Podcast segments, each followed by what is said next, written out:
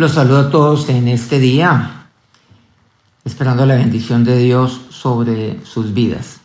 Hemos venido abordando el tema de el por qué Dios se aparta de mí. Hay varias razones para ello. Aún estamos en la primera de ellas, por la murmuración, la querella y la queja. Comenzamos en nuestra píldora pasada con eh, todo aquello que tiene que ver eh, con el marco general de la murmuración, la querella y la queja, y específicamente el tema de la queja. Pero no solamente este es el punto el cual estamos abordando dentro de nuestra primera razón del por qué Dios aparte de mí, sino que también está la murmuración. Y en esta ocasión vamos a abordar este punto. Nos dice la palabra de Dios en el libro de números, en el capítulo 14, en su versículo 36. Y los varones que Moisés envió a reconocer la tierra y que al volver habían hecho murmurar contra él a toda la congregación, desacreditando aquel país. No es eh, muy lejano lo que hizo el pueblo de Israel, por cierto, con sus murmuraciones, comparado a lo que en la actualidad sucede. La desinformación, los supuestos y los rumores, por no decir las eh, calumnias y las infamias, son de todos estos aliados de las continuas murmuraciones que en cualquier ambiente se pueden desencadenar. Pero todo esto tiene un propósito, siempre. Es el de hacer daño desacreditando. Y en la mayoría de las veces aseverando cosas que ni siquiera se conocen. Miremos detalladamente este pasaje bíblico. Esto ocurre dentro del marco de lo que conocemos como Cades Barnea. Para ser más eh, específico, concierne al momento en el cual Moisés envía a doce príncipes a reconocer la tierra, la tierra de Canaán, la tierra que Dios les había prometido, la tierra que fluye leche y miel enviaría un príncipe por cada tribu. Este es el relato conocido como el de los doce espías. Entonces los lleva a reconocer la tierra. Pero aquí en este pasaje me da a entender, o mejor me resume, lo que ocurrió cuando estos doce regresaron a Moisés y al pueblo para dar el informe correspondiente de lo que ellos habían vivido, habían visto, de lo que a ellos les había constatado.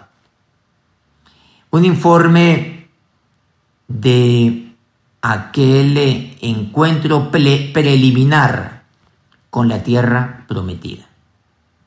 Sin embargo, quiero aquí hacer un paréntesis e ir a un pasaje que está en el libro de Deuteronomio, en el capítulo 1, versículos 21 al 23.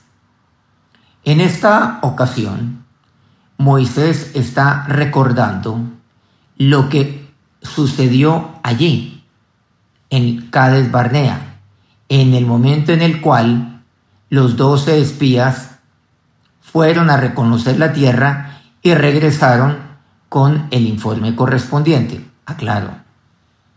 Fueron 12, regresaron los mismos doce, pero el informe de los doce no fue unánime.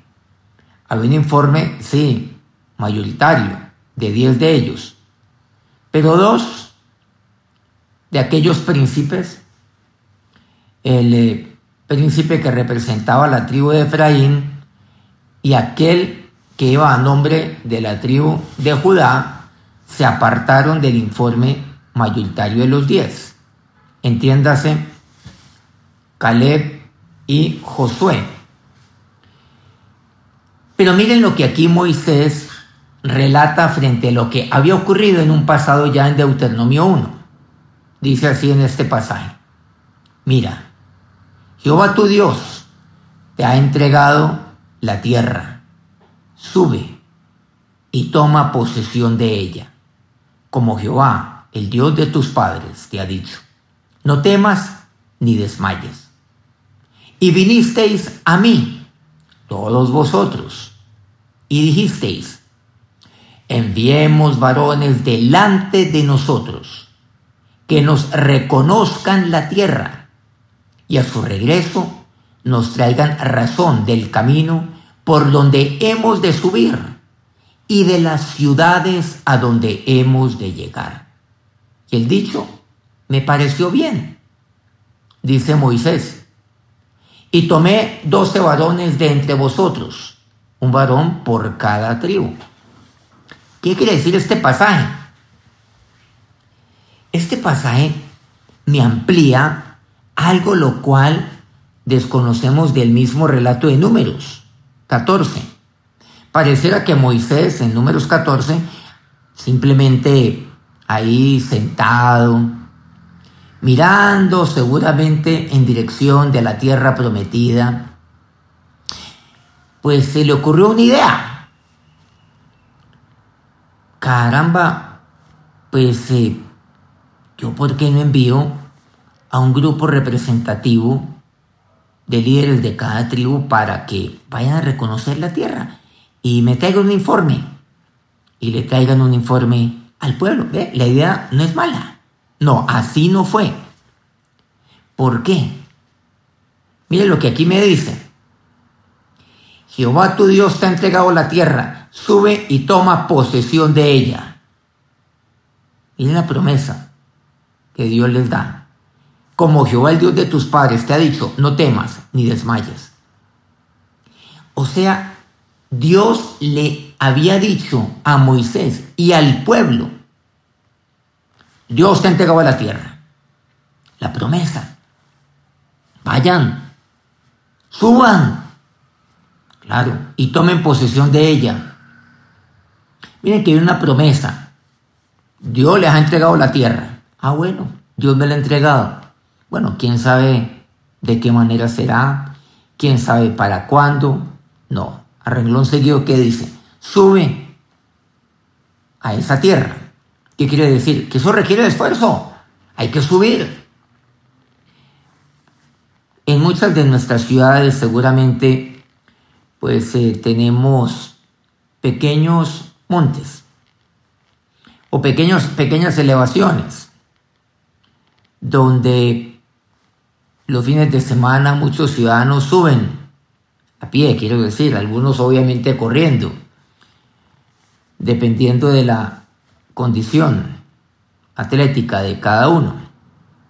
Por ejemplo, en Bogotá, muchísima gente sube a Monserrate y sube a pie, sube corriendo, unos se demoran relativamente poco tiempo, otros se demoran más. Lo importante es llegar.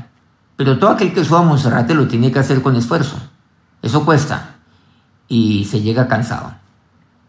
Todo aquel que sube al cerro de las Tres Cruces en Cali, algo similar ocurre. A lo más alto del Nutibara, en eh, Medellín, seguramente también. Al San Cancio en eh, Manizales.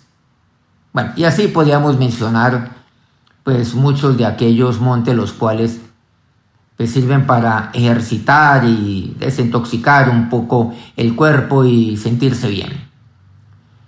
Pero coincidimos en que el subir requiere de esfuerzo. requiere de, de sudor.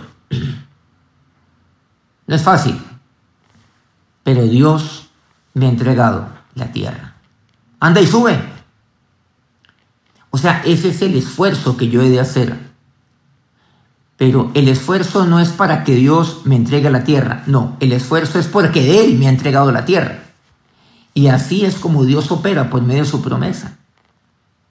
Por cierto, claro, seguramente Dios eh, tiene y le ha hablado muchas cosas a usted. Y claro, Dios es un Dios que cumple sus promesas. Todas aquellas las cuales Él entregó a nuestros padres, Abraham, Isaac y Jacob, son para usted, son para mí, para aquellos que hemos recibido a Cristo, para aquellos que somos de Cristo, como dice Pablo. Entonces soy descendiente de Abraham y heredero de todas las promesas. O sea, yo no me esfuerzo por alcanzar las promesas, o sea, no es por obras, es por la gracia de Dios, es un regalo que Dios me da a mí. Pero yo qué tengo que hacer? Yo tengo que esforzarme, porque Él me ha entregado la promesa, porque soy heredero de las promesas. Entonces tengo que esforzarme. Y claro, yo no puedo quedarme entonces todo el día en la cama. No me puedo quedar entonces rascándome la barriga porque Él me ha entregado todas las promesas, porque Él me ha entregado la tierra. No. Por supuesto, tengo que pedirle a Dios que, me llene de sabiduría, que me llene de, de salud. Y yo me levanto temprano. Y claro, estoy con mi familia y, en fin, y salgo a trabajar y tengo que ser sabio en las decisiones que yo tome. Bien sea que estoy trabajando seguramente en alguna eh, organización, en alguna empresa o trabajo de manera independiente. Pero tengo que subir porque Él me ha entregado su palabra, su promesa. Entonces mire lo que aquí dice, volviendo a este versículo 21 de Deuteronomio 1, mira Jehová te ha entregado la tierra, sube y toma posesión de ella. Tres puntos importantes. La promesa, sube, ahí está. Tengo que esforzarme. Y toma posesión de ella, apropiate de ella. Miren que ahí se resumen los tres puntos importantes. La promesa, el esfuerzo y el tomar posesión, o sea, apropiarme de la promesa de Dios en mi vida. Dice así, como Jehová el Dios de tus padres te lo ha dicho a ti. No temas ni desmayes. No teme y desmaye en qué? En creer en la promesa. Segundo, en esforzarme. Y tercero, en apropiarme de la promesa. Qué maravilloso. Reitero, Deuteronomio 1, 21. Pero ¿qué fue lo que hizo el pueblo? Lo que muchos hijos de Dios hoy hacen. Miren lo que el pueblo le dice a Moisés. Y vinisteis a mí todos vosotros. O sea, aquí no es que un grupito, no, todos vosotros, ustedes todos vinieron a mí, dice Moisés. ¿Y ustedes qué me dijeron? Si lo recuerdan, Moisés, enviamos varones delante de nosotros que nos reconozcan la tierra, que vayan allá a reconocer la tierra. O sea que la idea no fue de Dios, la idea no fue de Moisés, la idea fue del pueblo. Lo que pasa es que Dios le dijo a Moisés, bueno, vaya, envíe los doce, como quien dice, listo, haga lo que el pueblo le está pidiendo. Y muchas veces Dios actúa de esa manera. Claro, Dios es soberano. Dios puede haberse interpuesto y puede haberle dicho a Moisés, pues no, suban. Pero Dios estaba probando el corazón del pueblo. Y el corazón del pueblo fue pesado. Dios pesa sobre la balanza. Y el corazón del pueblo. Era un corazón lejos de Dios. No le creyeron a Dios. No querían esforzarse. Querían simplemente que Dios seguramente los, ¿cómo será? Teletransportara a la tierra de Canaán, no sin antes Dios haber eh, eliminado a todos los enemigos o haber desaparecido a todos los enemigos o los pobladores de la tierra de Canaán. Eso es lo que mucha gente hoy en día espera. de las promesas de Dios. No le creen a Dios, no se esfuerzan, ni tampoco se apropian de las promesas de Dios en sus vidas. Y aquella promesa que me alienta permanentemente, no temas ni desmayes, porque Jehová, el Dios de tus padres, a ti te lo ha dicho. Enviemos varones delante de nosotros que no reconozcan la tierra y que a su regreso nos traigan razón del camino por donde hemos de subir y de las ciudades a donde hemos de llegar. Y mire lo que dice Moisés, y el dicho me pareció bien. Y tomé doce varones, uno por cada una de las tribus, y allá lo envié. Miren que la idea fue del pueblo. Pero ¿qué era lo que Dios les había dicho? Suban suban y tomen posesión de ella. No hay necesidad de enviar 12 espías. Obviamente que cuando ellos regresan, el informe de 10 de ellos, ¿cuál es? O sí, que esa tierra es maravillosa, que es muy buena, pero que está llena de gigantes. Volviendo a números 14, 36. Y los varones que Moisés envió a reconocer la tierra. ¿Cuáles? Estos varones de aquí, que el pueblo le ha pedido que mandara y que al volver habían hecho murmurar contra toda la congregación, desacreditando aquel país. Miren, las murmuraciones empiezan con sutiles comentarios que se expresan de una manera que terminan convirtiéndose en chismes que hacen mucho daño. Dice el Salmo 106, 25, antes murmuraron en sus tiendas y no oyeron la voz de Jehová. Aquí queda claro. Cuando alguien no oye la voz de Dios, murmura, o mejor dicho, si usted ve a alguien murmurando, ¿saben por qué? Porque no, es, es porque no está oyendo la voz de Dios. Pero sí que le gustan a la gente los chismes.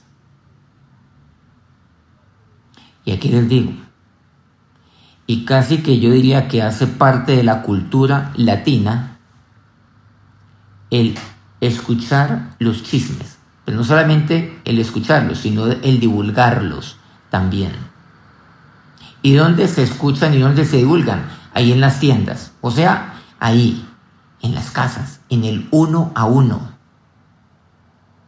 Mientras se va tomando el café, cuando me encuentro con un amigo, una amiga. Cuando me encuentro con un consiervo, ahí viene el chisme, el uno a uno, en las tiendas. Pero, ¿qué es lo que ocurre? Dice que estos diez, al volver, ¿qué hicieron? Dice, hicieron murmurar contra Moisés a toda la congregación. Contra Moisés. ¿Y cómo lo hicieron? Desacreditando. Siempre la estrategia es el desacreditar, siempre. Cuando alguien tiene algo contra otro, ¿qué es lo que busca? Desacreditarlo. En este caso había que desacreditar para murmurar contra Moisés. Hoy en día muchas veces lo que se busca es desacreditar a una persona para que murmuren contra ella se desacredita no, no su trabajo necesariamente. Se desacredita no el fruto que él está llevando. Se desacredita no el resultado, sino que se desacredita la persona.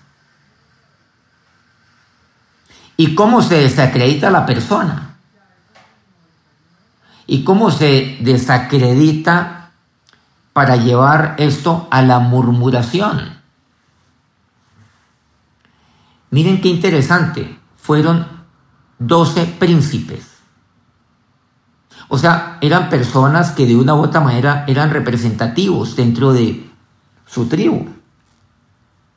O sea que tenían cierto tipo de credibilidad. Ah, no, y si lo dice el príncipe es porque tiene que ser cierto, es porque yo tengo que creerle. Y eso es lo que muchas veces sucede. Ah, no, si lo dice tal persona, pues tiene toda mi credibilidad, tiene que ser cierto. Hasta el punto que, es, que el príncipe puede decir cualquier barbaridad y se le cree. Por el solo hecho de ser príncipe, qué peligro.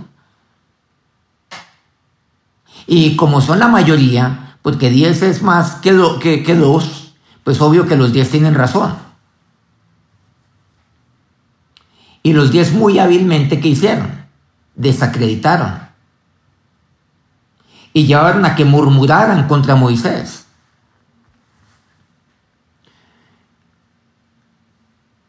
Y ellos oyeron lo que querían oír, que no era posible llegar allá.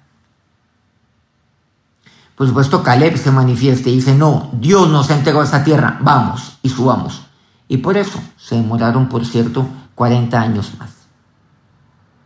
Y muchas personas lo que hacen es eso. Es extender en el tiempo la apropiación de la promesa de Dios en sus vidas. ¿Por qué? Por murmurar. Ojo con la murmuración. Ojo con la murmuración que viene de parte de alguien. Ojo con eso. Y eso se hace y hacen daño. Porque el desacreditar hace daño. Y entonces la persona se pone mal. Ay, no puede ser de verdad. Claro. Y ahí es donde comienzan las calumnias, las infamias. Y aseverando cosas que ni siquiera conocen y la gente puede divulgar cualquier barbaridad, cualquier despropósito, cualquier cosa absurda, casi que imposible, y le creen. Ah, porque es el príncipe. Y aquí es donde viene una responsabilidad muy grande que tiene un siervo de Dios. Aquel que es pastor, que es sacerdote de un pueblo. Pastor de las ovejas, cuidado. ¿Por qué? Porque a la gente les dice, si mi pastor lo dice, debe ser cierto. Pero ¿qué pasa si ese pastor está apartado de Dios? ¿Qué pasa si ese pastor, eh, como aquel príncipe, seguramente era el pastor de su tribu? ¿Qué pasa si él está apartado de Dios? Pero ¿saben cómo usted detecta eso? Cuando alguien murmura, es porque Dios no está con él, como dice claramente. Antes murmuraron en sus tiendas y no oyeron la voz de Jehová. Es porque no oye la voz de Dios. Es porque, ¿y cómo la oye? A través de su palabra, por cierto. A través de su oración. Porque eso no está en la palabra de Dios. La murmuración no está en la palabra de Dios. Cuando la persona va de casa en casa sentándola usted en sillas escarnecedores, cuidado. Usted tiene que proteger a su familia y tiene que proteger su vida y su corazón. O usted le está dando cabida a eso. Las consecuencias de la murmuración para un hijo de Dios son letales, porque bloquea la clara comunicación con Dios y es difícil distinguir su voz realmente. El que murmura no escucha la voz de Dios y nunca lo podrá hacer en medio de la murmuración. Se puede creer que Dios está con el murmurador. Se puede creer que le busca, que escucha la voz de Dios, pero realmente el Señor ya está apartado de él. Porque con la murmuración nos encargamos de apartar a Dios de nuestra vida. El Hijo de Dios juega con la integridad de su llamado, de su comunión con Dios, cuando permite la murmuración en su vida. Y si no se aparta, el final puede ser su destrucción. 1 Corintios 10, 10 dice, ni murmuréis, como algunos de ellos murmuraron y perecieron por el destructor. Hay gente que entonces se perece. ¿Qué quiere decir el perecer? Ya claudica. Claudica y ya decide no subir. y decide no tomar posesión, o sea, no apropiarse de las promesas de Dios en su vida. Y esas promesas son destruidas. Y hay personas que sienten que su vida está destruida. ¿Pero por qué? Porque le han dado cabida a la murmuración y han creído en la murmuración. Cuidado con esto. Aún los príncipes se pueden equivocar y más aún cuando murmuran. Por eso aquí me dice claramente, Jehová tu Dios te ha entregado la tierra. Sube y toma posesión de ella. Aquí en la palabra de Dios encontramos muchos ejemplos de Moisés. En Éxodo 16, en, eh, bueno, y en otros pasajes bíblicos, vemos que Moisés en su mansedumbre reconoce que él no es nada ante el Dios que, que a Él lo ha enviado, que a Él lo ha llamado, ante el Dios que Él representa. Y que las murmuraciones no eran en contra de Él, sino directamente en contra de Dios. Ojo, quien murmura lo puede hacer contra una persona, pero finalmente lo está haciendo contra Dios. Y cuando usted está oyendo una murmuración, Ojo, cuidado, cuide su corazón. Y cuando usted está repitiendo o redivulgando esa murmuración, usted está murmurando contra Dios mismo. Así me lo dice. De manera que cuide su corazón.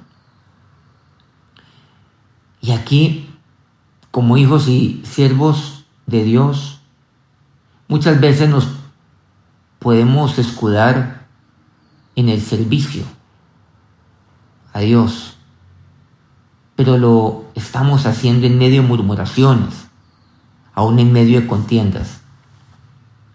Es necesario entender que la consagración al servicio a la casa del Señor se debe hacer con amor, sin murmuración y sin contienda. Así nos expresa el Nuevo Testamento, por ejemplo, en Filipenses 2.14, en 1 de Pedro 4.9. Los invito entonces en este día para que mediten acerca de lo que oyen, acerca de lo que hablan, de que guarden su corazón. Los invito para que le crean a Dios le crean a las promesas de Dios.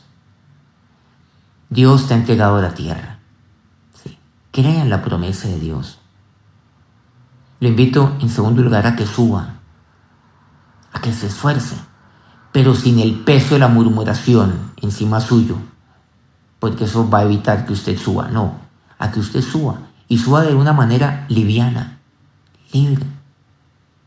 A que suba usted donde Dios así le ha dicho. A que suba usted mirando hacia donde está su papá, su papá Dios mirando arriba, con sus manos vacías, para que Él las llene. A que usted suba, ¿sí? con esfuerzo, seguramente sembrando con lágrimas. Pero no olvide que el que lo hace de esa manera, con regocijo va a cegar, con regocijo va a recoger. Y en, tercer lugar, le invito para que se apropie de las promesas de Dios en su vida. Usted solamente se podrá apropiar de ellas cuando su corazón es como el corazón de su Hijo Jesucristo. No puede haber apropiación de las promesas de Dios en su vida cuando hay murmuración en su corazón. Cuando su ánimo es el destruir a otros por medio de la lengua, por medio del engaño, de la desinformación, por medio de la calumnia, por medio de la injuria, por medio de aquellos comentarios que son entre comillas inocentes. Lo invito para que se apropie de las promesas de Dios. A todos Dios nos ha entregado promesas por el solo hecho de ser hijos de Dios. Pero muy pocos son los que suben y poquísimos los que se apropian de la promesa, de las promesas de Dios en sus vidas. Sea que sea de aquellos pocos, de aquellos poquísimos como Josué y como Caleb, que así lo hicieron. Que Dios los bendiga ricamente.